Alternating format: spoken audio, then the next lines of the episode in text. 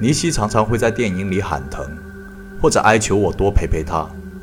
他开始会变成一些很恶心的东西。如果我愿意再碰一下荧幕，一切就会变得好起来。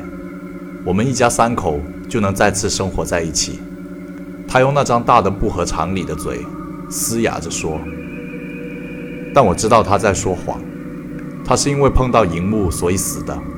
我大约也是，只是我现在成了这种像地缚灵一样的东西，还算拥有理智，而他却真的死了，只死剩一层皮。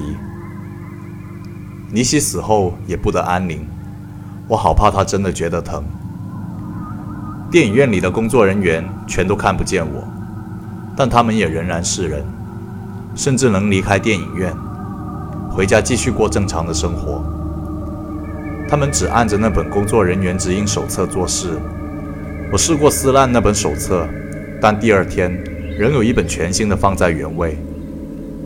我必须想办法拯救那些误入此地的顾客。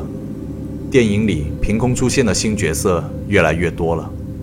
越来越多人在被那个鬼东西吞掉，我必须阻止这种悲剧的发生。或者就像工作人员指引手册一样，我也可以去写个观影人士注意事项。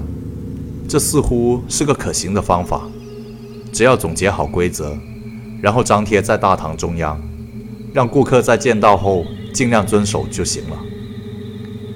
也许我该多观察一下四周。看看，除了因为触碰荧幕以外，人们还会因为做了什么而导致消失。运气好点的话，我甚至能观察到那些鬼东西的弱点。我知道这将会是场很漫长的仗，但我总有一天一定会杀死他们，我发誓。